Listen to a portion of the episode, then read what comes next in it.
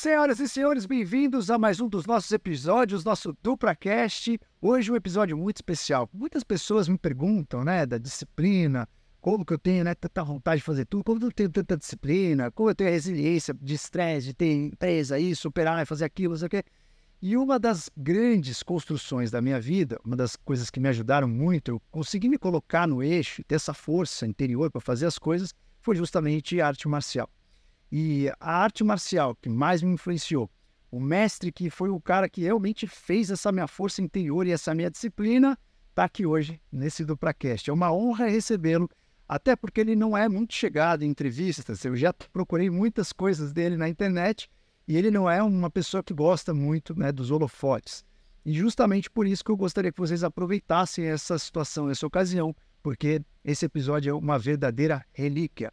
Com vocês hoje o Canchô Ademir da Costa. O Canchô, ele é um dos um fundador do Karatê Seiyakai, que vocês já vão entender, e que é uma linha que veio do Karatê de contato, e vocês já vão entender um pouco a história dele. Mas é uma das pessoas que tem mais resiliência, mais disciplina e que estimula isso em todos os alunos que passam na mão dele. Muita gente fica, mas muito mais dos que ficam, muita gente sai. Cantio, obrigado mais uma Eu vez pela presença. Muito feliz e reencontrá-lo depois, o quê? Ah, faz uns bons anos que a gente não se vê, acho que mais uns 15 anos. 15 anos, não 20 anos. 20 anos. Você estava fazendo faculdade de medicina, estava estudando para para entrar. Exato. Parou por causa da faculdade. Perfeito, perfeito. E eu fico muito feliz que depois de tanto tempo você voltou a treinar. E agora, se Deus quiser, vai terminar. Vai... Termina não, né? Você vai começar um novo ciclo, porque aí pegando a faixa preta, a gente fala que o karatê começa na faixa preta. Sim, sim, sim. Então, isso daí me deixou muito feliz. E eu falei, não, com certeza eu vou vir aqui, vou conversar com você, porque isso aí para mim é. Fiquei muito contente de verdade e até, né, relembrando nessa fase, eu estava estudando para passar na- na- na- no vestibular de medicina, que foi a última fase que a gente treinava, e você se dispôs, a gente fechava a academia meia-noite, uma da manhã, porque não tinha horário para treinar, e você fala, não, faço questão que você continue treinando, a gente ia lá juntos. Então, assim, essa força foi muito importante para mim durante a vida toda, né? É o que eu, fa- eu sempre faço, né? Assim, não é para todo mundo que eu faço, mas quando eu vejo que a pessoa quer, é dedicada, quer aprender, quer. Isso eu faço com o maior prazer, porque para mim, eu fiz isso a minha vida inteira. Então, eu quero que as pessoas sintam isso. Então, me dá prazer. Eu- Só que você sabe, né? Você pagou o preço de. Eu paguei o preço, na verdade, eu tive o, o bônus, né? Porque É, aquele treinamento, ele é o que eu falo. É, eu queria entender, né? O que, que significa o karatê para sua vida, ou a arte marcial em si para sua vida, porque é, eu percebo, eu percebi na, na minha vida toda que aqueles treinos que a gente fez, eles impactaram de uma forma muito profunda em mim, né? Tipo, tudo que eu fui fazer na minha vida, eu me lembro uma vez eu estava eu tava internado para fazer o exame, não estava bem. Eu me lembro que toda vez que você está naquela situação que você não está se aguentando, que tem algo que está te incomodando muito, que está muito desprazeroso, eu sempre lembrava dos treinos. E eu falava, cara, eu já passei por coisa pior. Então, o que, que significa arte marcial para você, Candio? Então, arte marcial, na verdade, é a superação. Tá? É você sempre buscar um objetivo maior. O, a- o verdadeiro lutador de arte marcial, ele não, não pode viver numa zona de conforto. A partir do momento que ele viver na zona de conforto, ele cai. Então, esse é o principal objetivo desses treinos da arte marcial é sempre a superação física e mental. E o, e o cara e, o, e que com isso você molda a personalidade, o caráter da pessoa. Isso que é o bonito do karatê. Qualquer outro esporte você trabalha 90% físico. A arte marcial não.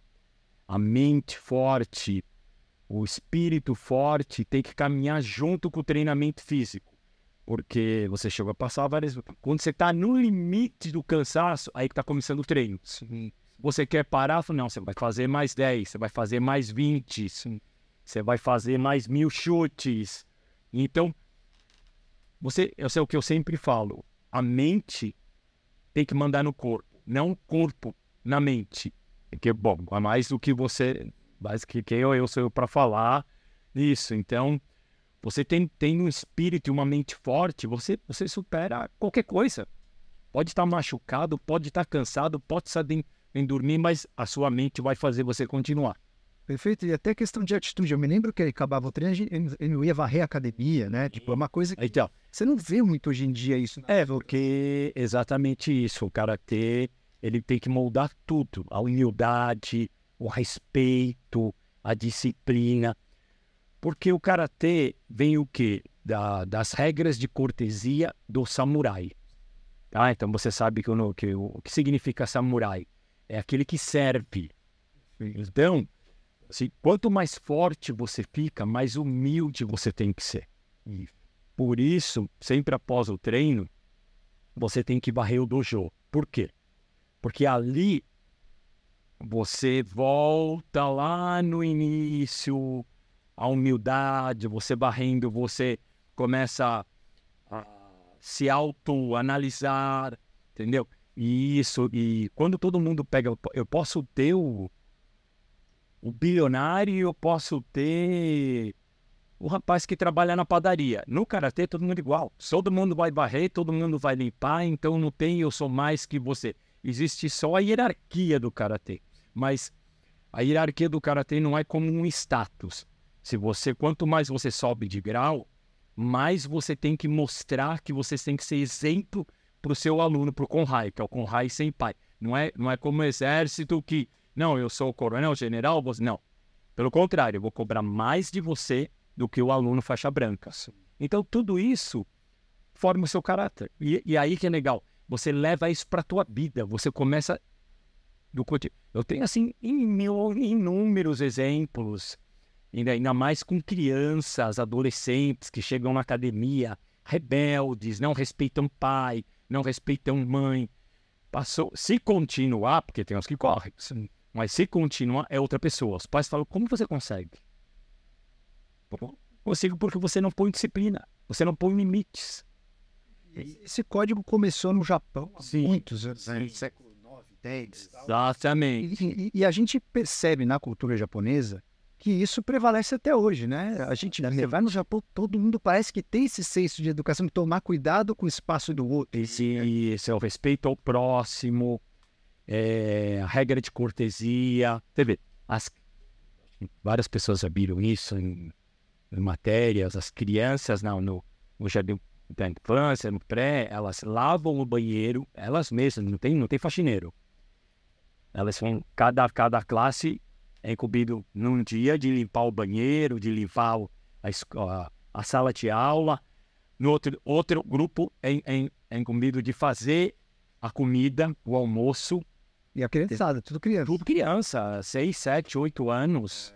É muito exemplar, né? Isso. É, porque aí, então por isso que isso está incutido no, no, no povo, porque é base, tudo é base. Sim, sim. Tudo é base. Entendeu? Então, uma criança que vai para a escola e ela aprende esse trabalho de cuidar do que é dela, de respeitar o prós, de limpar o local onde ela usa, de, de fazer a comida e tudo em conjunto. Sim. Tudo porque eles aprendem o trabalho comunitário. País que é totalmente desenvolvido. Isso era movido por o código Bushido, né? Que veio dos samurais. Mas depois, acho que no século XX, o código até foi proibido uma época, né? Que eles não- não deixaram mais o código prevalecer. E, e a gente vive hoje como se fosse vai, o benefício dessa cultura, mas que ela não existe tão forte mais. Como, como, É, como porque você o assim, código, o código do Bushido era uma coisa assim, né? Morrer pela honra, Perfeito. sabe? E dar a vida pelo imperador. Então era, o- era o extremo. Entendi. Que hoje a sociedade moderna não, não consegue mais fazer isso. Tá. Mas essa parte da educação, da resiliência, do perfeccionismo, por, por exemplo, assim, né? Porque a gente, eu como no karatê, eu treino para chegar à perfeição. Né? Eu, eu ainda acho que falta muito para mim, preciso treinar mais, tal, porque isso vem do Bushido. Entendeu? E no Japão é muito, é muito interessante isso, porque assim, o faxineiro, ele se dedica a ser o melhor faxineiro ali, limpando, o O cozinheiro, espírito fica para tudo. para tudo. Tudo que ele se dedica, ele tem que ser perfeito. Ele, um sushi man, Os histórias do sushi, para você aprender a ser su a sushi man, primeiro você passa anos só lavando prato. E a pessoa não, ela, ela não ensina, né? Não, É só na não, observação. Só na observação. Ele vai testar você primeiro. Então você fica um ano, dois lavando prato, só olhando. Aí eu, se o cara não aguenta, é o, o imediatista. Ele vai embora. É isso que ele quer, é seleção natural, é igual o karatê. Como você falou, muitos ficam, mas muitos mais saem. Porque muitos não aguentam. Não é? Mas você porque... começou a lutar por essa parte filosófica ou você começou que você queria bater em alguém? Eu vou te explicar. Essa é uma história muito engraçada, né? Eu comecei a treinar com 13 anos e eu sofria muito bullying na escola. Apanhava, estava em escola pública. E aí eu tinha uma revolta muito grande de querer me vingar, de querer me defender. E um dia vendo um filme, sei lá, o Kid Karatê, falei, nossa, é isso que eu quero. Aí eu, eu queria treinar, acho que desde os 8, 9 anos, mas meu pai, não, isso é besteira, tal, tal. E eu fui, fui, fui, fui, até que ele decidiu, tá bom, vai pro Karatê, né? E isso foi muito bom, porque assim, e aí chega, só que ele falou pra mim, você quer treinar Karatê? Você não pode faltar um dia, que é onde... E eu entrei numa variante o Kyokushin, era um outro professor, mas tinha que ser ex-Kyokushin. Era karatê de contato, de contato, exatamente. As pessoas que não, não, não é. são do mundo das artes marciais, o karatê de contato ele é diferente, tem mais contato físico. Existe, é, existe duas, duas linhas, né? O karatê de marcação, o karatê tradicional, que é ponto, que antigamente não era, ah. né? Mas, Na época do Tokan tradicional. Não era mais isso, era batal, mas era, era mais... É, como é que fala assim, os golpes eram mais estáticos, né? E aí depois criou-se, por causa do Mazuyama, exatamente isso, né? Ele é dessa época e ele não aceitava que o Karatê fosse marcação, ele queria o... Assim, não, não, mas se você parar um, um centímetro, essa diferença de um centímetro que decide a luta, o cara pode defender e tirar contra-golpe. Então ele, ia pro, ele sempre foi do karatê de contato. contato. Porque no ponto era assim, você vai mostrar que você poderia. É, você, bom, mas isso, acontece. Sim. Realmente, a luta de marcação com a luta real é totalmente diferente. Com uma luta de academia, com uma luta de campeonato, de campeonato é diferente. Com uma luta na rua, com defesa pessoal, é diferente. Sim. Cada situação exige um tipo de técnica. Perfeito. Tá? E aí, voltando a isso, meu pai me obrigou, falou, não, você vai ter que treinar todo dia. Né? Se você faltar um dia, eu te tiro da academia. Lá era de segunda a segunda.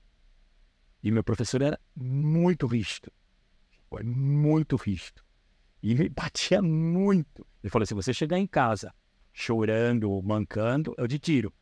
Então, com isso, como eu queria muito aprender a lutar, e se esse, esse era o preço que eu tinha que pagar, eu aguentei. E com o tempo, a minha personalidade mudou, aquela agressividade que eu queria passar para brigar morreu, porque eu vi, assim, quanto eu estava me superando dentro da academia. Eu criei um outro grupo de amigos que era muito mais o mesmo ideal, o mesmo pensamento, maduro, maduro. E essa coisa, essa agressividade morreu. E eu canalizei ela para dentro da academia, para o treinamento, para ser campeão. Eu comecei com 13 anos, com 15 anos eu já era campeão. Caramba. É, eu, eu via todo dia. Todo dia, não faltava. Porque é isso, o que, o que faz, eu sempre falo isso, o que faz a pessoa ficar forte é a rotina, é, o é a consistência. Eu vi vários amigos meus, não comigo, muito mais talentosos que eu. Chute melhor, tal.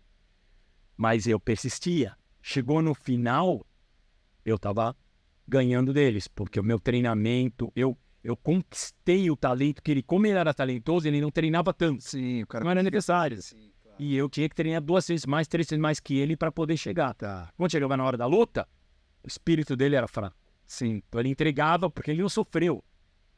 E eu não. Falei, peraí, meu. Eu treinei mais que você, eu não vou entregar a luta para você. Você tiver que ganhar de mim, você vai ter que me derrubar. Então isso sempre norteou a minha vida. E aí foi. a- a- a- isso, é, isso é engraçado. Às vezes eu falo que era o caminho que eu tinha que seguir na vida. Porque o destino foi me levando. Sabe? momento que você percebeu isso. Quando, assim, eh, eu fiquei nessa, nessa academia, dois anos. Aí meu sensei, que era ex-Kyokushin, falou, não, eu vou voltar para Kyokushin porque aqui não me... O ex-mestre não queria... Brigava com ele por ele treinar duro, não que, fazia o, queria fazer o karatê comercial para ganhar dinheiro. E ele, não, eu quero fazer o karatê. Então ele voltou Pra Kyokushin. para Kyokushin. Tá. Tá? E aí eu fui com ele. E de faixa preta, juvenil, voltei para faixa branca. Comecei tudo de pra novo. faixa branca? Comecei tudo de novo. Nossa. Mas eu não, não, não consigo nem fazer um teste. Não. Branca, nada lá. Entendeu? Para mim não me interessava mais. Para mim o que me interessava é que eu ia também num lugar que eu ia aprender mais, que eu ia ficar mais forte, que eu ia evoluir. Eu sempre foi para mim, nunca me apertei com faixa. Sim. Eu queria me superar e melhorar. E aí, logo que eu entrei, eu já me destaquei. Sim. Né? Então, meu, e meu primeiro exame, eu da branco, eu já pulei para faixa verde. Entendeu? Então, e aí. Já perceberam que você era É, casca grossa. é. é, Os catarses eram parecidos, tudo. é, todos, porque o outro era cover. Ah, entendi, entendi. É, o que tinha cover. Era o que eu tinha light. Entendeu? Então, não teve muita diferença. Tá. Só que isso foi muito bom para mim.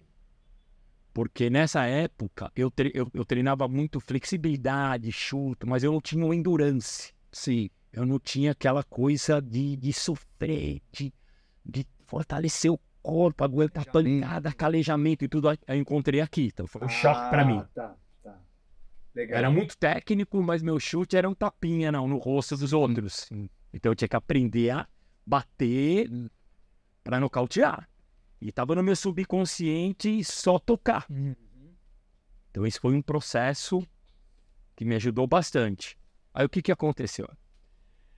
E aí dois, acho que foi o quê? Um ano depois teve um campeonato. Teve o campe... primeiro campeonato brasileiro, eu não, não participei. Esse campeonato era o campeonato de adultos, sem categoria de peso, sem nada, né? E entrava atletas de todos os estados, segundo dan, terceiro dan. No ano seguinte, eu participei. Eu tinha 16 anos, faixa verde. Tem várias faixas pretas, inclusive meu sensei participou. E eu fui ganhando as lutas. E eu fui derrubando faixa preta, derrubando um, porque eu não gosto de perder. Entendeu? E fui ganhando. Aí meu sensei perdeu. Entendeu? E falou, agora você tem que continuar. Parar. Quando eu olhei, eu tava na final. Entendeu? Eu tava na final, lutando com um cara que era faixa preta, segundo pé, já tinha lutado no Mundial do Japão. E nesse, e nesse campeonato, segunda vez que o mestre Mazuyama tava vindo no Brasil para assistir. Ah, nossa senhora. E aí, naquela época, era assim, a final, você tinha que lutar até decidir. Eu lutei, acho que sete ou oito empates com esse, Nossa. com esse faixa preta. E no final, até por ele ser faixa preta, Ganhou por ponto. deram a decisão para ele. Mas eu fiquei super feliz. E aí minha vida mudou. No outro dia, o mestre Mazoyama veio me cumprimentar e falou: Você tem muito futuro. Entendeu? Pra você ter uma ideia, uma história interessante. Meu mestre falou: "Ó, O mestre Mazoyama te deu a faixa marrom. E a partir de hoje, que eu treinava numa filial, morava na Penha. Ah. Você não treina mais na filial, você vai ser o te deixe da matriz. Você vai ficar fixo aqui comigo. E aí começou a minha saga. Ele te deu a faixa marrom no Na verdade, ele me deu a faixa preta. Só que o meu mestre, por eu ser muito novo, não me deu faixa preta. Me deu marrom. Mas Quando eu fui pro Mundial, um ano depois, ele falou: agora você usa faixa preta. Eu falei, mas como eu uso a faixa preta? Não, mestre Mazoia, porque ele não podia é, desacatar a, or- a ordem do mestre. claro. Porque nos registros, no Japão, era, Era a faixa, faixa preta. preta. E ele ia ver se chegando lá a faixa É, eu falei, ué, mas o que é isso? É rebaixado? Mas ele. Ele te deu pela sua garra no campeonato. Ele É, viu? porque eu, que eu, que eu superei inúmeros faixas pretas, inúmeros campeões. Entendeu? Com 16 anos de idade. E, e esse é um verdadeiro mestre, né? Porque não, não, não existe, tipo, um, uma coisa ah, fechada assim, ah, didática, ah, esse é o faixa. Não, ele percebeu que você era um mestre e ele te É, faixa preta. É, faixa preta não é um mestre. Ele, ele percebeu assim que eu tinha um nível de luta de um faixa preta. Caramba. tá? Porque eu ganhei de faixas pretas, fiz uma final questionável até, o cara ganhou, mas não convenceu. Sim, sim. Então, para a cabeça do mestre, eu falei, pô, eu não posso deixar esse menino de faixa verde, vai pro Japão, vai... Meus faixas pretas vão passar vergonha. Só que o meu, aí é aí é onde entra o meu mestre. Ele, ele sabia que eu não tinha maturidade para ser faixa preta. Putz, fantástico. E aí ele me deu uma roça. Nossa, história. E aí me preparou, ma- amadureceu e foi perfeito para mim. Me preparou para ser o faixa preta. Então, quando eu recebi a faixa preta, eu tinha já não só a parte física, mas a consciência, a responsabilidade, né, o, o caráter de um faixa preta. Foram dois mestres, né? Um Sim. foi mestre de reconhecer e outro foi mestre de identificar. E, Caramba. e aí foi engraçado. Aí eu fui, lutei no Mundial, não fui bem, perdi na segunda luta, voltei super frustrado, né? Mas continuei. Aí, aí o campeonato mundial é, é, é a cada quatro anos. Ah, cada quatro anos É. é um mundial. Aí o próximo foi o que você lutou com o Nakamura. Não, então. Antes disso, aí meu, me- aí meu mestre, assim, né? O sonho dele era ele. Porque, assim, no Japão, as pessoas falavam: não, brasileiro não tem espírito japonês. O brasileiro é fraco. Na verdade, eles nem conheciam o Brasil, para eles era índio, Amazônia. Sim, sim. Então, na verdade, assim, gaijin, né? Que eles falam de gaijin, que é estrangeiro, não tem o espírito de japonês. Tá, Aí meu mestre, o sonho dele era criar esse espírito. desses, uma pessoa que demonstrasse isso. Então, olha, você não sabe, é, era o inferno na Terra. Você pegou uma missão pesada. É, não, mas então ele me testava em- não só na, na parte física, mas nas partes de disciplina, de respeito, de filosofia, de tudo. Era um soldado. Tá. Entendeu? Treinava assim, sábado, domingo, ele virava assim. Eu tava no sábado, acabou o especial, ó, amanhã vai treinar comigo. Eu não tinha, eu vivia com ele. Entendi. Entendeu? Ele falou para assim, essa coisa engraçada. Tinha o quê? 18 anos. Você, você não pode arranjar namorada. Sua vida é o karatê. Caramba. Você é soldado. Esquema samurai mesmo. Exatamente. Aí ele virou para mim e falou: Olha, eu quero mandar você pro Japão. Para treinar no Japão. Naquela época, o Japão era muito fechado. Estou falando de 30 anos atrás. O Japão não é hoje um país aberto para estrangeiro. São super, super fechados. E assim, tudo era escrito em japonês. Então, meu mestre me ensinou japonês. Entendeu?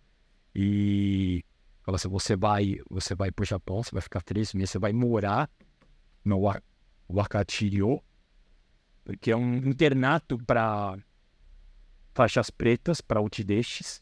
Então, eu tinha 20 faixas pretas e só eu de estrangeiro lá. Então, eu era o, o estranho no ninho Sim, sim. né? E você vai mostrar. E aí depois eu falei, depois você vai, você vai no primeiro mês, vai ter o campeonato japonês.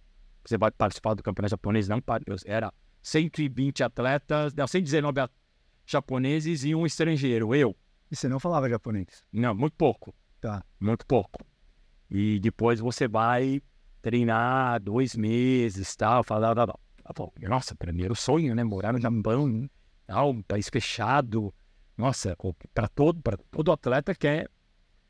E na, e na véspera de, de viajar, ele falou assim, né? Falou, vou te falar, ser bem claro. Você vai se decepcionar com o que você vai ver. Porque você sabe muito mais do que eles. Eu Nossa, mas é isso. E realmente, eu cheguei lá, a minha técnica, o meu treinamento, a gente acordava, a gente acordava seis horas da manhã em jejum, fazer um treino, corrida, exercício, duas horas e poucos de, tre- de treino, né? E aí depois voltava, tomava quieta amanhã, e aí eu tinha que fazer dois treinos por dia. E aí eu via os caras, alguns fugindo do treino, fazendo umas coisas, eu falei, nossa, e eu mantendo Você achou que a galera era mega disciplinada? exatamente, mas não era, não. Era o que você... Era o que eu sugeria. entendeu?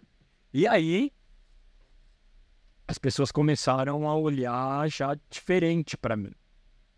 É, e eu ficava no meu canto, humilde, mandava limpar banheiro, hoje, limpar banheiro, e fazia tudo que, que como eu fui doutrinado, como, como eu aprendi, né? E como eu ia lutar no campeonato japonês, eu segurei, isso é uma coisa, história até interessante também, né? Eu segurei um pouco, não mostrei toda a minha técnica. Ah, escondi, porque falei, não vou começar aqui saindo, batendo em todo mundo, porque a pessoa vai ser, esse atleta é muito forte, vamos preparar para ele. Sim. Então todo mundo não não acreditava no meu. Isso, eu treinava escondido, ia no parque e tal. Então, até eu me lembro que eu ia lutar com um atleta japonês da Rei da Matriz, muito forte, e um falou pro PGD japonês, ah, Yoai, Yoai quer dizer fraco. Yashipakunai, Yoai. Isso não te abalou mentalmente? Pelo contrário, me deixou feliz. Porque ele não ia Entendi, entendi. esperar e Roy. Aí eu dei nocaute nele, né? Eu dei nocaute no outro, aí todo mundo, mano, que é isso? Quem, quem é esse Ademir da Costa? Legal, né? Aí uma coisa muito engraçada. Quando, quando eu cheguei no Japão, existe três, é, é igual, é igual o exército. O Ichinensei, Ninensei, Sanensei. Né? O primeiro ano, que é o soldado raso. Sim. Segundo ano, que vamos colocar ali é o... Intermediário? É, e o terceiro ano, que é o major, o tenente, que manda. Sim. E eu fui dormir com o primeiro ano, lógico. Ah, Vai lá, ficar lá com os, os novatos. Ficava com eles e tal. E muitas vezes, como eles que tomavam a conta da academia à noite, eles abriam a academia depois que todo mundo foi dormir para me treinar. Tá. Então, só eles sabiam que eu tava. É. Tá, tá. E aí, quando eu fui pro campeonato, ganhei, ganhei, ganhei, fui subindo. Todo mundo, foram dois dias de campeonato. Primeiro dia todo mundo veio. Ah, você escondeu o jogo. Não, não, não, não. E no segundo dia eu ia lutar com o Nakamura. Tá, Nakamura, campeão japonês duas vezes, campeão mundial, 130 quilos. Eu tinha 72, 74 quilos na época, meu, meu. Realmente eu tava E o Nakamura era adorado no Japão. você não isso, sim. E meu mestre tinha pedido para mim que eu tinha que pelo menos entrar entre os oito melhores. Eu tinha que pôr o Brasil ali entre os oito melhores. Mas é tipo, se não conseguir, harakiri. Entendeu? E na minha cabeça, eu... Aí eu treinei sozinho, porque eu já sabia que eu ia lutar com ele. A minha técnica, que hoje é muito famosa, de esquiva, de ginga, de você sair para um lado e, e sair para o outro para chutar. Porque eu falei, eu não posso bater de frente com um cara de 130 quilos. Ele vai me atropelar, que é o que ele fazia. O japonês, ele lutava muito truncado. Sim. Então eu via, assim, os atletas bem menores que ele, indo para cima dele, era o que ele queria. Hum. Joelhada, maigueri, jogava o cara para fora, tio da mão dava nocaute. E como você treinava isso sozinho? Pra fazer essas gingas e tal? Eu ia pro parque, ficava frente da árvore, entendeu? Imaginava a árvore como ele, aí fazia a sequência, saía pro lado e fazia outra sequência, entendeu? Então eu acabei criando, por isso que, na verdade, a seu Akai, qual que é a diferença da seu Akai pro Kyokushin? É o- a técnica Ademir da Costa. É o estilo Ademir da Costa de lutar. Porque eu preservei, assim, eu vou mudar Kihon e Doge Kata, isso aprendi com o mestre Mazoyama. Isso é a parte é, básica, entendeu? Você precisa, porque hoje muita gente muda um kata, muda uma Kihon e fala que é outro estilo. Não. O- A, a essência do meu estilo é a minha técnica de luta diferenciada que todo mundo depois queria aprender. Perfeito. Não foi nem meu mestre que me ensinou, fui eu que criei. Muito bom. Tá? Sim. Então, então aí Necessidade. Sim, por necessidade. Eu falei, meu, eu sei que eu vou perder, mas eu tenho que fazer alguma coisa para mudar essa situação. Sim. E foi muito engraçado, porque momentos antes, ah, ah, aí uma hora, eu- essa, mulher- aí uma hora que eu tava indo pro, pro banheiro, o mestre Mazoyama também tava indo. Aí ele chegou para mim e falou: Nossa, você tá tô impressionado com a tua técnica, mas pô, infelizmente agora você vai pegar o Nakamura, o campeão, e você vai perder. Falei, tá bom. Mas... E aí, Ele tá- profetizou, É, quase. é, que era impossível ganhar do Nakamura. Ele era um deus, era imbatível. Nunca tinha ninguém ganhado dele. Não tinha perdido pra ninguém. E aí, momentos antes de eu lutar, ele veio até a mim, o Nakamura, ele veio me provocar. Tipo, ah, eu vou te matar, te me intimidar, assim. Aquilo fez o contrário. Ali eu falei, meu amigo, você pode me derrubar, mas você vai sofrer. Você vai ter que sofrer para ganhar de mim. Então, aquele medo, aquela insegurança se tornou raiva, espírito de luta. E aí eu fui, e aí saía, dei oito, dez chutes na cara, mas como era muito leve, eu não nocauteava. E o sim, nariz, sim. e aí ele começou a entrar. E aí, como ele era lento e muito pesado, cansou rápido, ele não conseguia se movimentar. Então, toda vez que ele entrava, eu saía, chutava, entrava, saía, chutava. Empatamos o primeiro round, empatamos o segundo round, né? E assim, depois, após três lutas, tem a regra do peso e da tábua. Mais 10 quilos de diferença perde. Ele tinha 60 quilos mais pesado que eu. Dois lutando. E aí, eu acho que para ele não falar que perdeu, ele me deu dois socos no rosto. Aí pegou falta, aí eu levantei, aí ele foi lá e me deu mais dois. Entendeu? Aí no final não fui nem pra balança, já foi vitória direto pra mim. Aí o Japão foi abaixo. E essa luta tem, eu assisti. eu- Tem, a luta tem no YouTube. No meio da luta eu falo, cara, como que o Cantinho sobreviveu? Porque, cara, você Não, toma umas ele- porradas ali e ele, ele dá um. dois dias na cama. Low kicks ali. Depois tinha mais luta. entendeu? Nossa. uma hematoma no corpo inteiro. É isso, entendeu? Então, o que que acontece? Por que, que eu tô contando tudo isso? Porque é o treino de superação. Sim. Não importa qualquer um. Não, eu cheguei até aqui, para vou lutar como mundial, com o campeão mundial, eu entrego a luta, tô feliz. Não. É a superação. Eu tenho que E foi quase até ameaçado porque perdeu a luta. Não teve uma história que a galera ficou brava. É, eu- o japonês, ele é muito, como eu falei, aquela coisa do, do espírito de samurai. Tá no Japão, tem que ganhar um japonês. Sim, não é o japonês. O, o, o campeão da matriz que lutou na primeira luta por treinado karatê, porque perdeu de mim. Ele abandonou o karatê, de tão envergonhado que eles. Caramba. Então você vê que eles levam isso Muito a sério. honra, no questão de honra. Por eles é luta, luta arte marcial é questão de honra para E, e para mim, meu mestre incutiu isso em mim também. Eu tinha o quê? Eu tinha a honra de ser brasileiro e tinha a função de mostrar para os japoneses que existe um brasileiro que tem esse espírito de japonês, de samurai. E foi aí onde nasceu o Ademir da Costa, que ficou famoso. Não só pela luta, mas aí foi engraçado, porque acabou o campeonato. Aí, é aquela coisa, né? O famoso. Aí os, os senpais, não, você não vai mais dormir aqui no, no quarto dos conrais, vem com a fé. Não, eu comecei aqui, eu vou ficar aqui. Não preciso de status. Treinava todo dia, porque acabou o campeonato, o pessoal relaxou. Eu continuava treinando todo dia, todos os horários, todo, todos os treinos que meu mestre me passou. Sim. Entendeu? E aí, eu ia fazer exame para segundo dan. O que, aconteceu? O mestre falou: não, você não precisa fazer exame para segundo dan. Você vai bater em todos os meus alunos aqui, o segundo dan. Cara.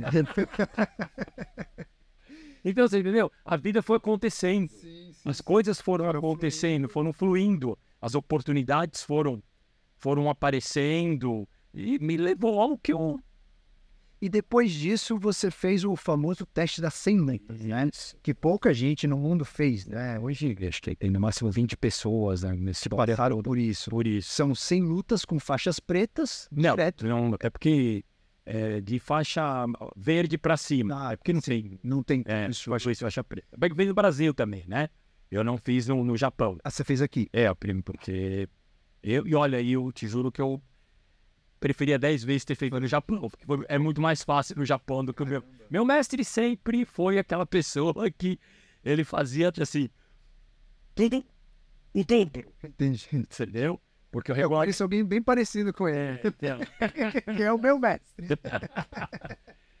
porque a, a regra das 100 lutas no Japão é um minuto de luta. Tá. Aí a cada 40 lutas para para descansar, uns 10 minutos, você recompõe e continua. Quando eu fiz no Brasil, eu fiz 2 minutos de luta. Caramba. Então, na verdade, eu fiz 200 lutas. Nossa. E só parei para trocar o dog na luta número 75. Porque o dog tava sangrando. Não, tá muito molhado, muito encharcado. Aí, aí foi a pior coisa que eu fiz. Devia ter continuado. Porque ficou quente depois. Meu corpo esfriou.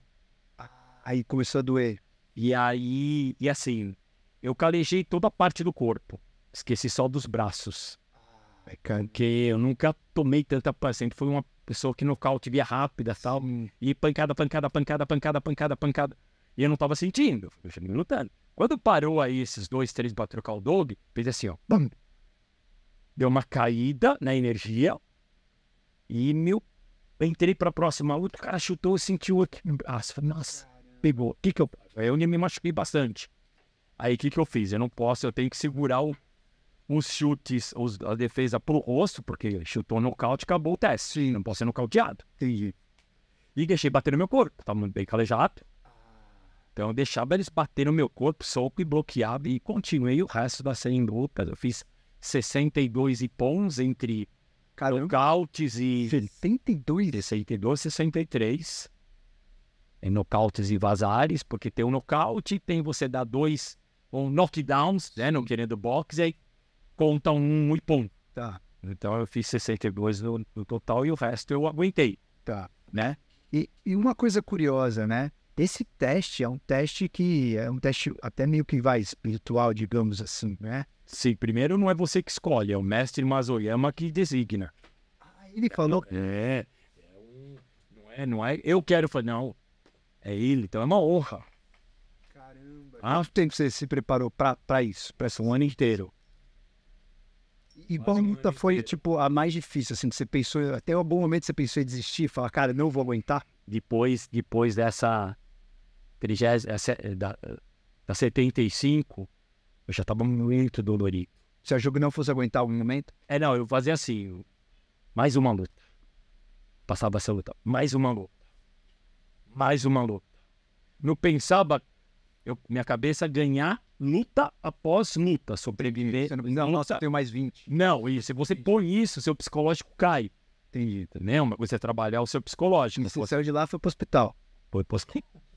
Eu sou- eu fui para casa, eu tinha um médico lá me atendendo e tal, fiquei dois dias em casa, aí eu vomitava sangue, urinava sangue, não conseguia comer, hospital.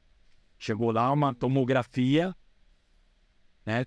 Então, é o médico chamou você, bem, bem, você tá vendo isso aqui? Falei, não, então, não dá pra ver, você tem hematoma no baço, pâncreas, tudo. É um hematoma só. Falei, cara, você não morreu porque você é muito forte. Caramba, cara. E aí eu fiquei mais. Aí eu fiquei mais uma, uma, semana internado e foi recuperando aos poucos. Não, eu falei, não é um. Não, tu vai falar, ah, mas isso é loucura. Essa, sim, loucura, eu quero ter isso. eu, é a superação. Sim, sim. Eu, me- eu sabia que eu ia me machucar, eu sabia que eu ia poder quebrar uma costela, que- mas eu queria me superar. Entendi. Era uma honra para mim ser testado nesse teste das 100 lutas. Então, é, é aí eu, eu falo para você, o karatê, o espírito manda no corpo. Até porque a vida testa a gente Exato. É, eu acho que hoje é o que falta no, nessa nova geração. Tudo é muito fácil, tudo é muito imediato. Entendeu? Então não tem o porquê você lutar, o porquê você se superar. Por isso que hoje, no mundo inteiro, porque antigamente 70% que treinava karatê era da faixa dos seus 15, 16, 17 e 20. Hoje, 70% são crianças de 5, 6, 7. Caramba. Mudou, mesmo no Japão. Por quê? Porque o pai entende que o karatê vai fortalecer o espírito. Eu tenho aqui, eu tenho aqui. Tem pessoas, crianças que chegam para mim extremamente, como assim, meu bairro é um bairro de classe média alta, Campo Belo. Então, a criança chega com babá, com chover, e lá dentro Não é assim. não tem nada disso. Shinai, você sabe o que é o Shinai? Shinai canta. né? Esse muito, esse Shirai. E... Nossa, você não bate, mas só de você dar um toque, ó, a espada de bambu. Sim. Então, e não tem. Não tem muitos pais e mães que não gostam. Eu me lembro assim, pô, minha mãe. Você que falou uma frase aí que eu me identifiquei muito. Você falou, cara, não pode chegar em casa mancando. Eu me lembro que eu, não, eu tentava chegar no horário depois do treino que minha mãe não me visse. Inclusive, esse final de semana eu lutei, minha, eu encontrei minha mãe, ela falou: Que isso? O que, que aconteceu com você? Você voltou? É porque, o que que acontece, né? Principalmente a mãe, Sim. né? Você é o neném dela. Sim, sim. Sei, eu sei. Pô, ela não quer ver você. Fala, meu, você é louco? Você paga pra se machucar? Sim. Ela não entende isso. Assim, tá? Meus pais também, por muito tempo, quiseram depois que eu. Porque eles acharam que eu ia desistir. Que eu não ia aguentar três meses. Eu, eu virei, fiz isso de vida. Sim. E meu pai, né? Descendentes de português, a família toda não entendia por que, que eu queria seguir essa. Eu falei, não, não, para. Eu, eu deixei de fazer faculdade para ir para o Japão. Eu tinha duas opções. Eu tinha terminado o colégio e aí eu tinha que entrar na faculdade. E aí meu meu mestre me convidou para ir para o Japão. Sim, meu pai quase me, quase me expulsou de casa. É, você decidiu viver uma vida samurai mesmo. Aí eu falei, pai, estudar, eu posso estudar com 20, com 30, com 40, com 50. Esse é o momento da minha vida. Se eu perder essa chance, eu não vou ter nunca mais. Se eu tivesse, de repente, optado pela faculdade, não, eu não, tá- eu não seria o Ademir da Costa, porque minha vida mudou no Japão. Verdade. Tudo mudou para mim no Japão, foi reconhecido mundialmente, e aí tudo, todas as coisas aconteceram para mim. Sim. Entendeu? As portas foram se abrindo. Então, você, você entendeu? É, é o- é é é o que eu sempre falo para as pessoas. A, a vida, ela te dá isso, uma, uma janela da oportunidade. Você tem três chances de mudar a sua vida durante a tua existência. Uma- A primeira aparece quando você é muito novo. E talvez você não tenha maturidade para entender isso. A segunda aparece no meio da tua idade, aí é onde você tem que decidir. E a terceira talvez apareça no final da tua vida, você não tem. Então eu sempre fui uma pessoa que assim, eu prefiro me arrepender por ter tentado e falhado do que me arrepender por não ter tentado e não saber se a minha vida poderia mudar. Perfeito. E foi o que aconteceu. Sou da sopa, eu, eu vou. E você falou, bom, eu tenho que abraçar agora que eu sou jovem, né? Uma dúvida. Conforme vai passando o karatê, né? Ele, ele- principalmente karatê de contato, X, Sevakai, são lutas que tem muito contato físico. Conforme você vai ficando mais maduro, vai passando a idade, o que você começa a ganhar? A prática fica mais filosófica, mais espiritual? O que, você ganha, né? O samurai, o samurai, o samurai idoso. Existe o Então, samurai idoso? sim. Como funciona? Ele tem que. É o que eu faço hoje. Você vai passar a experiência para o jovem. Por isso que os, que os idosos são tão respeitados no Japão. Ah, os, os idosos são, você vai dizer, onde são venerados. Eles têm um respeito, um carinho pelo idoso. Sim, eles são anciões. Os jovens param, sentam, conversam. Por quê? Isso é muito engraçado. Os japoneses, o, o- cara tá 50 anos, 60 ele não, ele, ele vai aposentar, ele vai aposentar na empresa. Tem, tem japoneses que começam com 20 anos na empresa e se aposentam com 60, 70. Por quê? É o que acontece no Ocidente. Ah, ele tá velho, o salário dele é muito alto, eu troco ele por um mais novo e pago menos. E a sabedoria que ele, que ele aprendeu, a vivência, a experiência. Então, o japonês, ele preza muito essa experiência ah, que, que, que o jovem não tem. Entendeu? Então, o, ancião, o senhor de idade, ele é como um mestre. É o que é isso? É o mestre. Sim. Então, o que, o que o cara tem não é só luta. Ele está muito além da luta. Sim, Sim, muito. A luta é um período da sua vida. sim, É o período de se testar. perfeito. Depois, por isso que eu queria ser o Akari. Porque quando o mestre Mazuyama morreu, ah, Kyoshin acabou. virou política, virou era uma organização com mais de 200 países, aí começou a rachar em várias pseudo-organizações. E eu falei, não, não é isso que eu quero para mim. Eu quero continuar o meu trabalho. E aqui eu já não tinha mais onde eu poder treinar e eu não, não queria todo mundo, por não, porque fala você só de política e esqueceu do karatê. Então aí eu me afastei, continuei meu. Só que muitas pessoas começaram a vir para mim.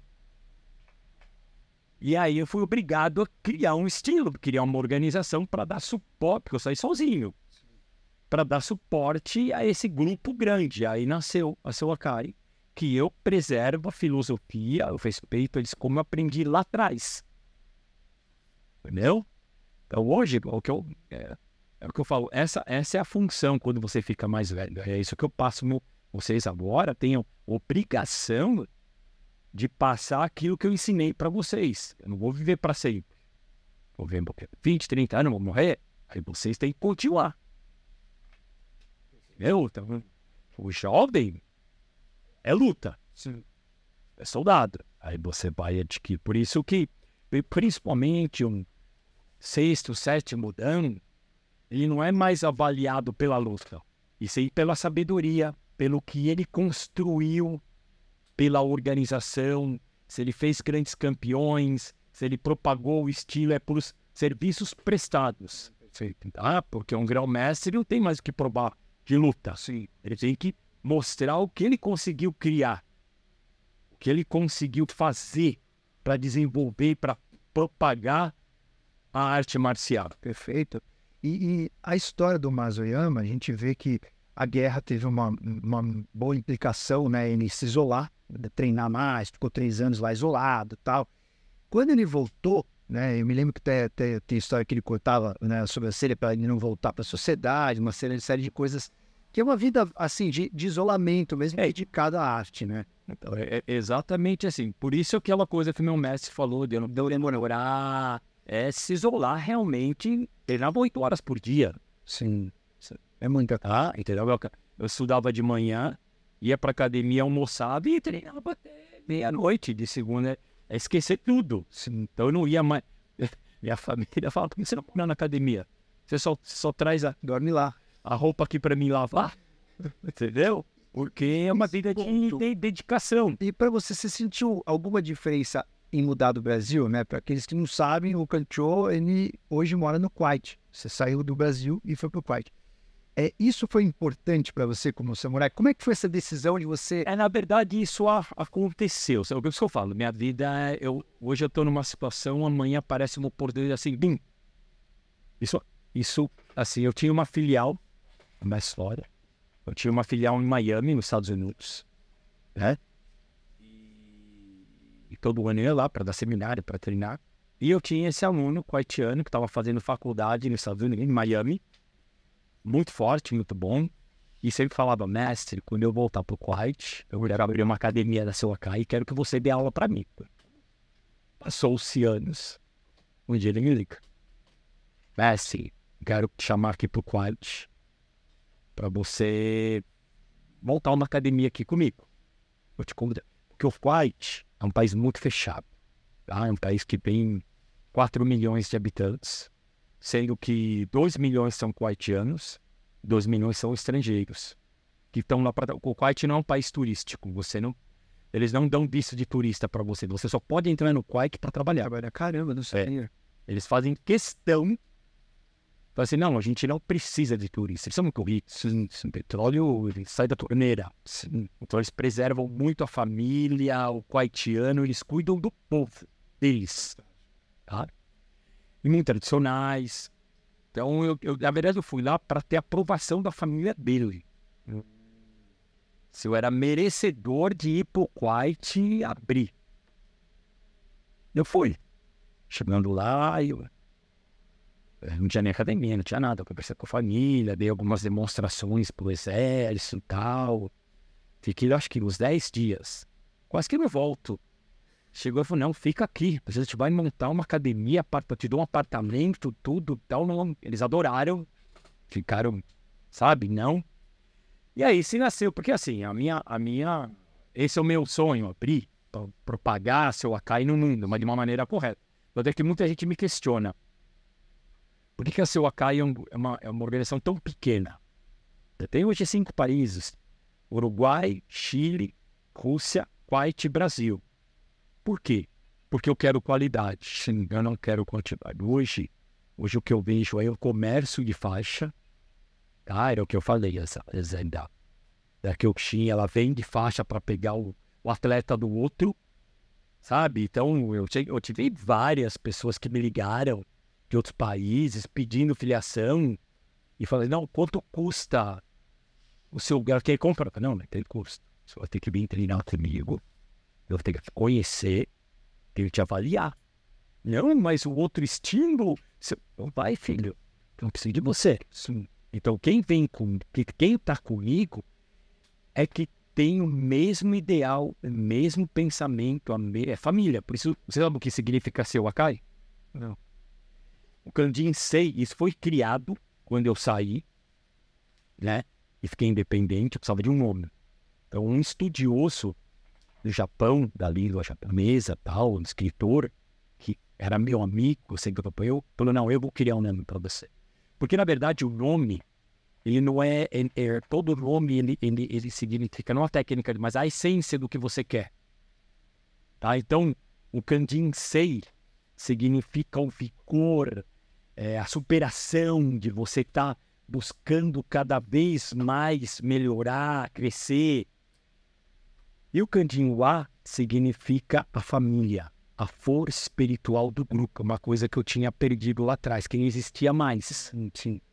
Então, Seiwa é a união do espírito do guerreiro com o espírito da família, da união, do grupo. Então, por isso, os meus prantifes são como se fossem irmãos, filhos, é família. São conectados comigo, não só na parte de treino, em tudo. Então, é isso. Então, o Youssef, que é é a mesma situação, fui fam- é família. E aí me identifiquei, porque o pai tinha família. Muito família. Muito família. Sabe? Então, assim, é, é obrigação, uma coisa que eu acho que você é novo, mas eu acredito, assim, na época dos que eu era criança, era assim, minha família era uma família muito grande. co- meu- pai tinha 10 irmãos.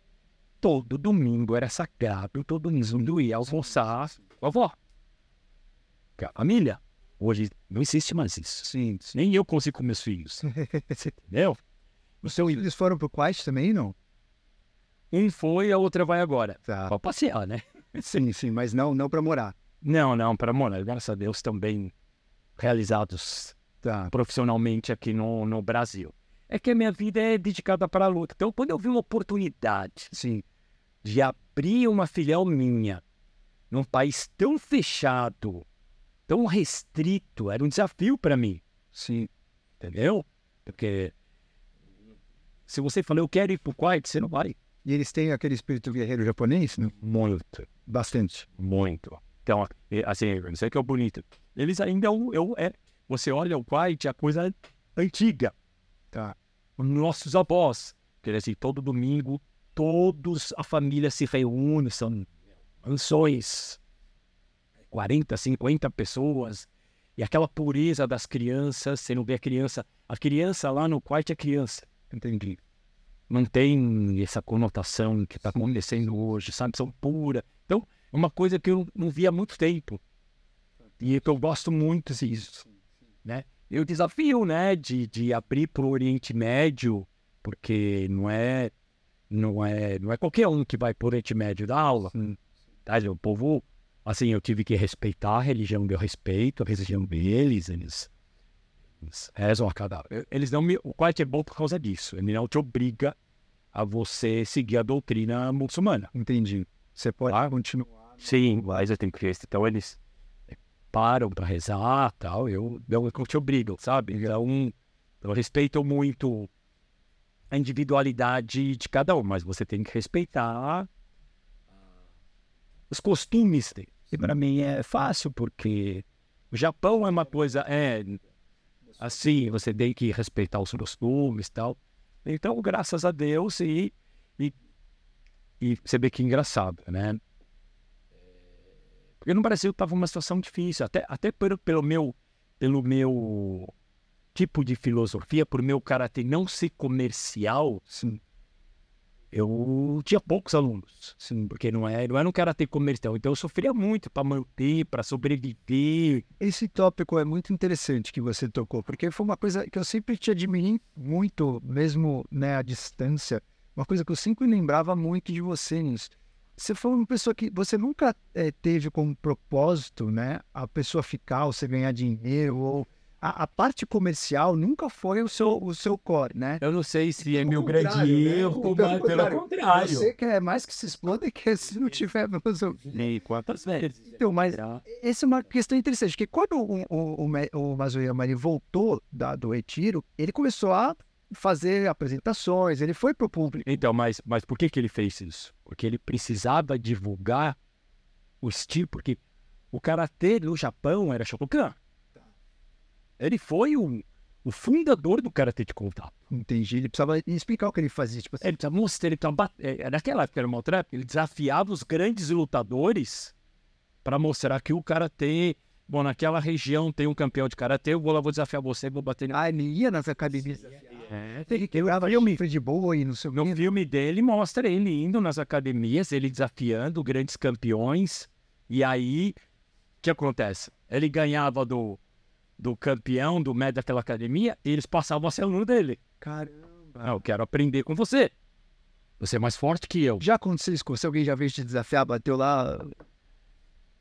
Assim, depois de eu ter a academia, tudo, porque minha vida sempre foi voltada, não. Né? Mas quando eu treinava como, como atleta, como instrutor, vieram desafiar na academia do meu mestre. Nossa. Tá, eu já lutei com lutadores de capoeira, de taekwondo, que eles iam lá porque, não, eu quero ver e tal. E aí acontecia o que acontecia, né? Não subestimando nenhuma arte marcial. Mas o bicho pegava. É, sim, porque não estava acostumado com. Hoje não, entendeu? Aí depois que, que entrou o MMA, que aí já mudou tudo. Já, É, já tem. Pra mim é a luta mais completa que tem. Né? Até porque eu tinha passo uma... Pensou, Cantou aí pra esse caminho? Olha, eu cheguei, eu cheguei a treinar dois lutadores de MMA, um deles. Francisco, né? Você treinava uma boa época, né? O Francisco Filho. né? É, o Francisco no Karatê. Ah, tá, tá. No Karatê. Né? Depois, quando eu saí, ele ficou lá, porque ele foi pro kickbox, eu continuei a minha, a minha vida no Karatê. Tá. né? Depois, já com a seu Akai, apareceu a proposta, um lutador de MMA, que tinha um contrato com o UFC, hum, que eu cheguei a, inclusive, a, do, e- a dois eventos do UFC, um em Las Vegas e um em Los Angeles, né? Mas esse é o grande problema. Eles não são disciplinados, eles não seguem as regras, eles só querem lutar, não querem fazer as outras. Não, mas eu não preciso, não. Você precisa ter uma base. Você pre- não quer sofrer, não quer treinar de manhã, à tarde, à noite. Você quer ser campeão do UFC? Você tem que sofrer também, assim, entendeu? Então o cara quer treinar duas horinhas, tô bem, tá bem, e aí vou pra a gandaia. Não, meu filho, reclusão. Então eu abandonei porque eu mas muito- tudo na vida eu, eu, eu experimentei um pouco. Eu, teve um tempo que eu peguei a representação de uma organização de kickboxing da Rússia, a Tatineft. Trabalhei dois anos com eles, porque eu sempre fui fui adepto de trabalhar essas duas lá, porque assim, eu sofria muito na época que eu era atleta. De... O lutador de o cara tem amador, ele não é. Agora tá acontecendo, mas na minha época o karatê era amador. E, e é isso, essa folha que é engraçado, né? Que se você falasse em dinheiro, teu mestre te matava. Você é sujo, o, karatê é, a coisa do espírito. Então você não podia pensar em dinheiro. Entendi. Entendi. Mas você precisa de dinheiro para viver assim. Como é que você vai comer? Como é que você vai treinar? Entendeu? Então eu era limitado em tudo. Isso. Quando eu abri meu próprio estilo, eu quis fazer essa coisa do o karatê e depois o cara ir pro profissional, tá? Ou lutar kickbox e tal. E chegou a acontecer algumas vezes. Mas eu encontrei. Aí, aí você entra. Quando, principalmente quando você é profissional, o mundo é sujo, é só dinheiro, os organizadores, os. Sabe? Sai tem parte de filosofia. É, ele te dá. Ele te engana. E eu falei, não, isso não. Já viu? É um comércio É. mesmo. É. E não é honesto, entendeu? A maioria te engana, te promete mil coisas, chega na hora, não é nada disso, usa você, tem, usa seu nome.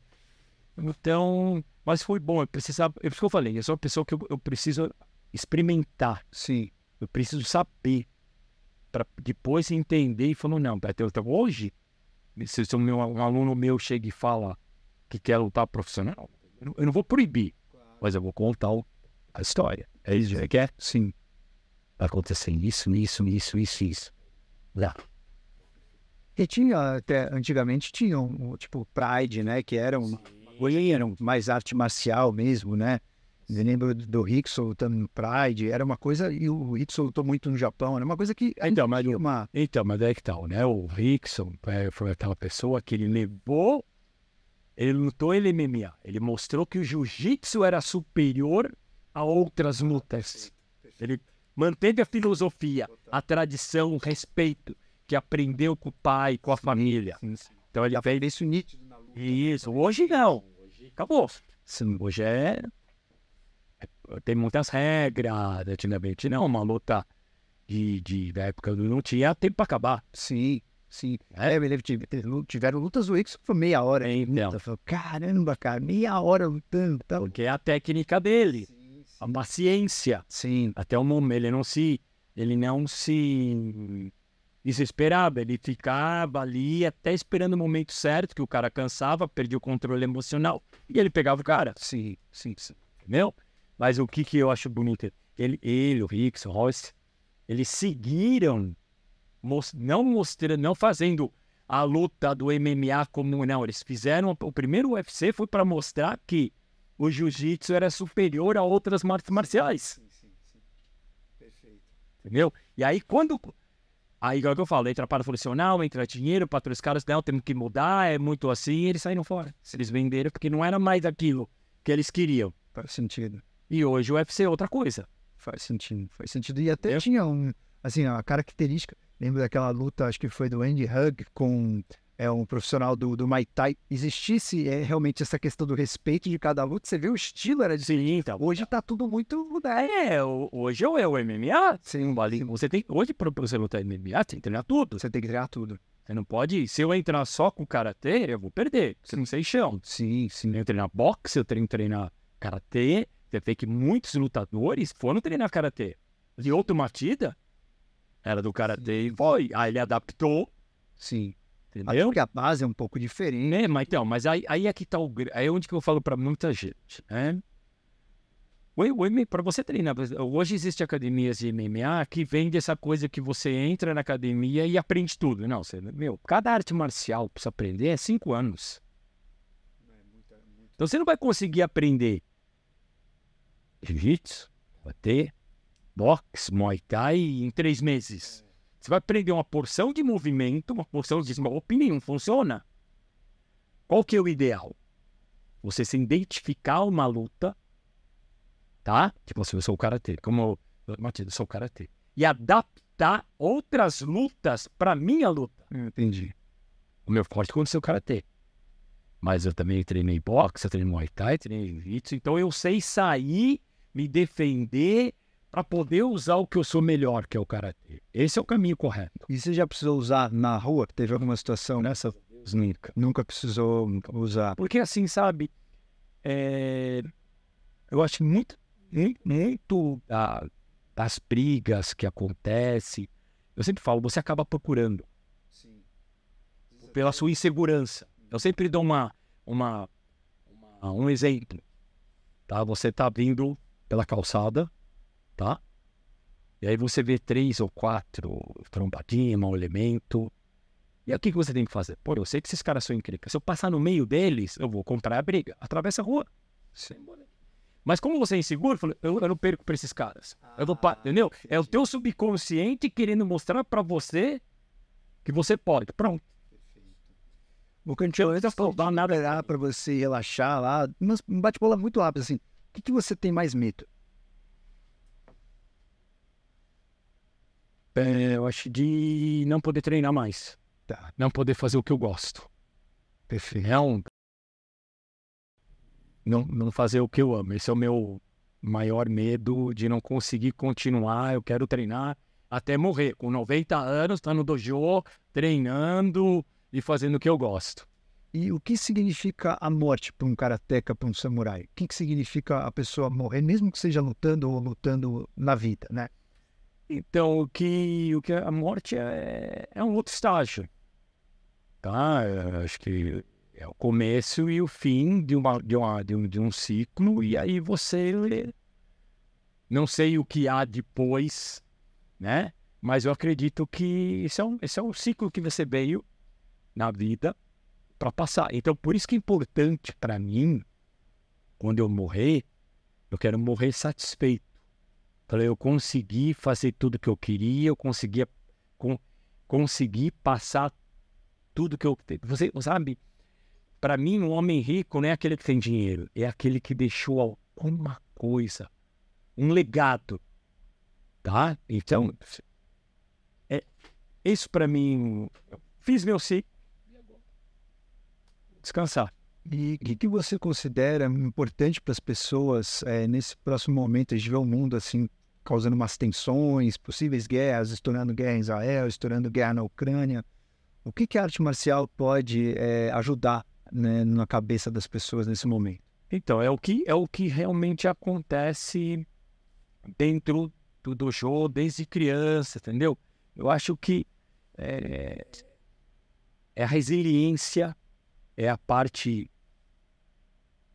que você entende que isso aqui é errado, que isso daqui não pode ser feito, deixar o egoísmo e o preconceito de lado no karatê não tem egoísmo, não tem preconceito, não tem arrogância. Que eu acho que acontece, a guerra é isso. É, a minha religião é melhor que a, que a sua, o meu país é mais. Não, isso é pura arrogância, puro ego, pura vaidade. Infelizmente é isso que acontece. E na arte marcial você aprende a não ter isso. Você aprende, eu Assim, eu não, assim, se uma pessoa é mais forte que eu, eu falo, nossa, você é mais forte que eu. Poxa, eu quero aprender com você. Eu não tenho, entendeu? Pelo contrário. Então, acho que é o que falta hoje no mundo é as pessoas serem mais humildes, mais resilientes, mais, mais é, ter o, amor ao próximo, deixar o ego, a vaidade de lado. Então, infelizmente. E para finalizar, Cantil, se você pudesse dar uma mensagem final, né, um recado final para aquelas pessoas que nos ouvem, eh, seja pessoa da arte marcial ou não, sejam homens, sejam mulheres, se você pudesse dar um recado, né, você que é uma das pessoas, acho que né, tem essa força interior mais bem trabalhada, mais clara, mais forte, com coragem, né, com um vigor espiritual. Qual seria a sua mensagem final, um conselho para as pessoas que, que precisam ouvir alguma mensagem para se encontrar? Eu acho que, que é isso que, eu, que acontece na vida. Você tem que acreditar no seu sonho e fazer dele realidade. Você não pode colocar para você, eu não sou capaz disso, eu não vou conseguir isso. Tá? Enquanto você tem que acreditar em você, tem que superar, tem que querer sair dessa condição, que é hoje que outras pessoas se, se aceitam, né? Nessa, ah, eu sou isso. Não, vai brigar, vai, você, sabe? Você tem que buscar o seu objetivo, superar, acreditar em você. Nada na vida é fácil. Entendeu? Pô, mas ele tem, ele tem, porque ele foi atrás. Então você vai igual, você pode. Você tem que acreditar em você mesmo. Você tem que acreditar. Porque é, é o que eu falo, as pessoas sonham, mas elas não vão atrás dos sonhos dela. Eu não, eu sempre sonhei. Não, não, meu sonho não é ganhar na loteria, não, sonhar aquela que eu quero ser mais forte, quero... e vou buscar isso daí. Então, eu acho que é isso que, que porque tem muitas, acho que hoje, hoje que acontece muito, né? A pessoa, ela se des, deprecia, a depressão, porque ela não ela acha que ela é incapaz, ela acha que ela é fraca. Não, quem, quem falou que você é fraca? Você. Muda essa situação. Você não está feliz com essa situação? Vai atrás, muda, reage, acorda. É isso que eu deixo que, que é importante, eu acho que para o ser humano. É, senhoras e senhores, mestre samurai presente aqui no nosso mundo atual, algo tão raro de se ver, Cantou uma honra de verdade, né? Ouvir suas palavras, sua sabedoria. Obrigado pelo seu tempo. Eu sei que né, sua vida está super corrida e você veio do Quiet aqui, suas, suas horas são contadas para cada um. um de... é uma coisa que eu gostaria de falar exatamente. Eu vim para o Quiet, eu vim para o Brasil para realizar um campeonato internacional né, onde todos os meus melhores atletas vão lutar. Estou convidando vocês. As pessoas podem assistir o campeonato? A entrada é gratuita. Que dia que é? É 29 de outubro, no Pelezão, ali na Lapa. É gratuito? É gratuito, é entrada franca, tá? Então, e ali vocês vão entender essa coisa do espírito de samurai, da superação, de lutar, de lutar. É o nosso grande show. Né? E é muito legal. E as pessoas que gostam de ver isso, né? Esse espírito ao vivo, até para você se inspirar. O Cantil já falou aí, tem um aluno dele de 130 quilos, entendeu? Ele vai enfrentar aí provavelmente pessoas de 80 quilos, né? 85 quilos. Então você vê isso que o Cantil contou aqui o episódio inteiro. Olha, não é muito bonito de se ver, então eu recomendo muito que você vá esse campeonato. Eu vou estar lá prestigiando vocês, com certeza. Eu patrocinador, claro, eu agradeço. Ah, que bom. Aí pessoas como você que ajudam a eu conseguir continuar o meu trabalho, a minha filosofia, porque é o que eu falei. Até, até terminando isso, né, que quando eu fui para o Kuwait, eu consegui ter o respaldo financeiro para conseguir continuar o meu trabalho e ajudar aqui no Brasil. Até quando veio a pandemia, muitas academias fecharam. Então, e eu consegui de lá manter. Então, sabe, a vida, quando você quer, quando você deseja, quando você sonha, a vida, ela converte para você.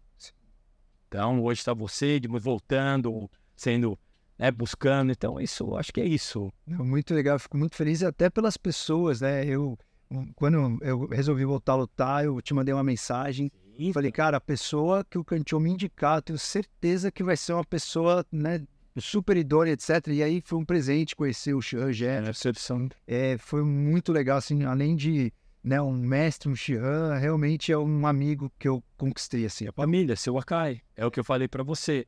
Qual que é o... Depois que você passa a ser lutador, é criar pessoas como Jefferson, como Ricardo, que se amanhã eu morrer, eu sei que eles vão continuar o meu trabalho. Sim. Então, parabéns aí pelo trabalho. Ah, todo mundo que eu conheço da Sewakai realmente sempre mantém o código do samurai. Senhoras e senhores, eu espero vocês no nosso é, campeonato ali para vocês prestigiarem o Kanjo e prestigiarem essa arte marcial tão bela, né? Fazer com que todo esse espírito transpareça para vocês de uma maneira inspiradora, que realmente é muito inspirador. Os. muito obrigado pela presença. Eu que agradeço. Até a próxima, senhores.